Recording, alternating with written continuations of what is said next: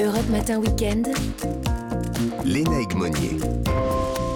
Vague de chaleur, record qui tombe, incendie, douceur en hiver. En France, l'année 2022 a battu record sur record des records dont on se serait euh, bien passé. Alors, est-ce que c'est un avant-goût de ce qui nous attend dans les prochaines années? Bonjour Patrick Gallois. Bonjour. Prévisionniste à, à Météo France. Comment vous la résumez, vous d'abord, cette année 2022 alors bon, c'est une année euh, en, dents de scie, mais avec beaucoup plus de hauts que de bas, hein, puisqu'on a multiplié les, records de, de, douceur. Alors d'ailleurs, nous sommes depuis le mois de février, tous les mois ont été excédentaires, donc ça fait le 11e mois consécutif avec le mois de décembre.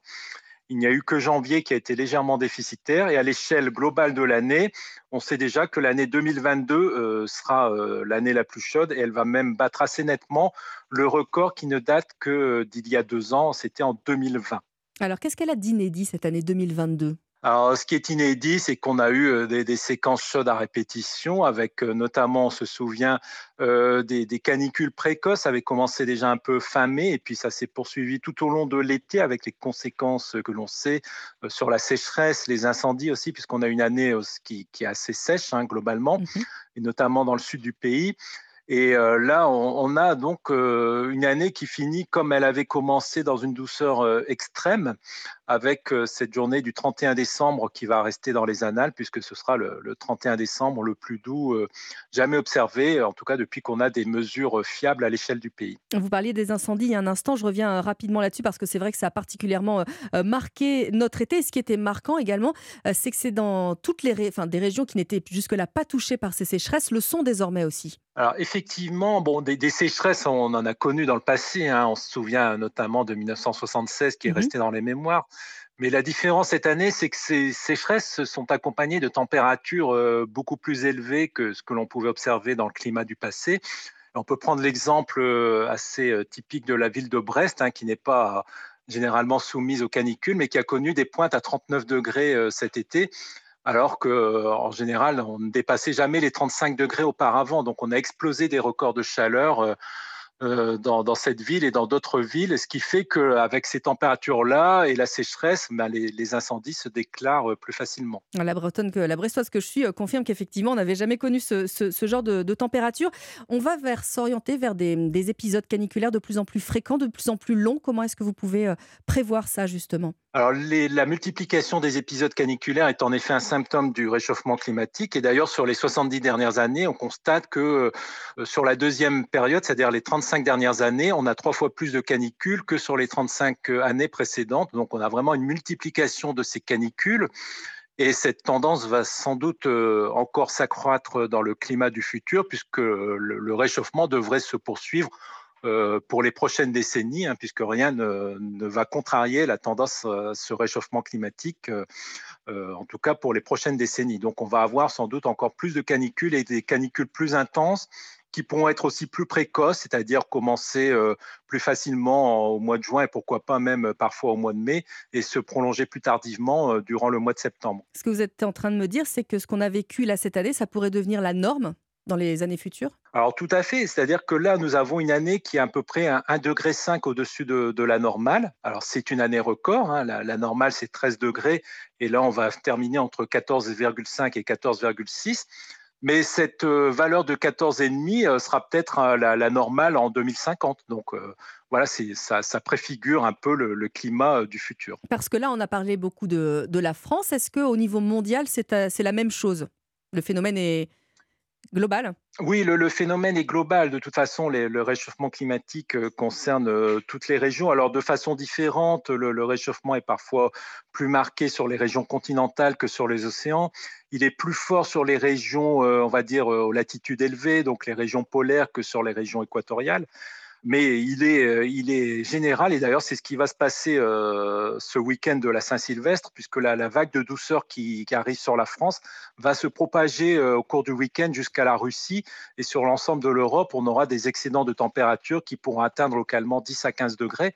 et donc, on aura vraiment tout l'Europe, toute l'Europe sera à l'unisson de cette douceur exceptionnelle. Alors, est-ce qu'on peut encore changer le cours des choses? Alors, je dirais changer le cours des choses à brève échéance, euh, non, hein, puisque de toute façon, euh, les, gaz à effet de serre hein, vont continuer à augmenter euh, dans, l'atmosphère. C'est ce qui contribue au réchauffement du climat. Et même les mesures prises actuellement, aussi drastiques soient-elles, ne pourraient avoir d'effet que, que dans quelques dizaines d'années, c'est-à-dire à l'échéance après 2050. Donc dans les 30 années à venir, il est fort probable que le, réchauffement climatique va continuer sur la lancée actuelle. Et pourtant, ça fait des années que vous, que les chercheurs du GIEC également, euh, alertent les pouvoirs publics. On a l'impression qu'on est qu'ils ont entendu peut-être le message là, maintenant, mais parce qu'aussi il y a une crise inflationniste. Est-ce que vous trouvez que les pouvoirs publics avaient pris conscience de ce qui se passait euh, depuis bah, peut-être 10, 15, 20 ans? Oui, alors là, je ne suis pas tout à fait le mieux placé pour répondre à cette question euh, au niveau des, pouvoirs publics et des politiques menées. Euh, bon, c'est sûr que il faut parfois avoir une vision à long terme pour prendre des mesures pour anticiper, euh, pour anticiper ces, ces conséquences qui, qui, ne sont pas forcément immédiates. Et forcément, les publics, les politiques publiques n'ont pas forcément toujours cette vision à long terme. Alors là, on va se projeter un tout petit peu sur 2023. 2023, hein. bah, là pour le coup, c'est vraiment, vraiment demain. Euh, à quoi peut-on s'attendre? Alors là, on n'a pas de prévision euh, globalement pour l'année 2023. Hein. On ne fait pas des prévisions à, 12 mois d'échéance. Euh, tout ce que je peux vous dire, en tout cas, c'est que l'année 2023 va commencer dans une douceur exceptionnelle et qui ensuite euh, va être moins exceptionnel au long de la semaine prochaine, mais on restera dans la douceur et on n'a pas de, de vision d'un épisode froid dans l'immédiat, mais je ne peux pas vous donner une tendance globale pour l'année 2023 pour vous dire si elle sera aussi douce que 2022 ou pas. Euh, ce que l'on sait, c'est que, bon, par exemple, 2022 avait battu le record de 2020, qui lui-même avait battu le record de 2018.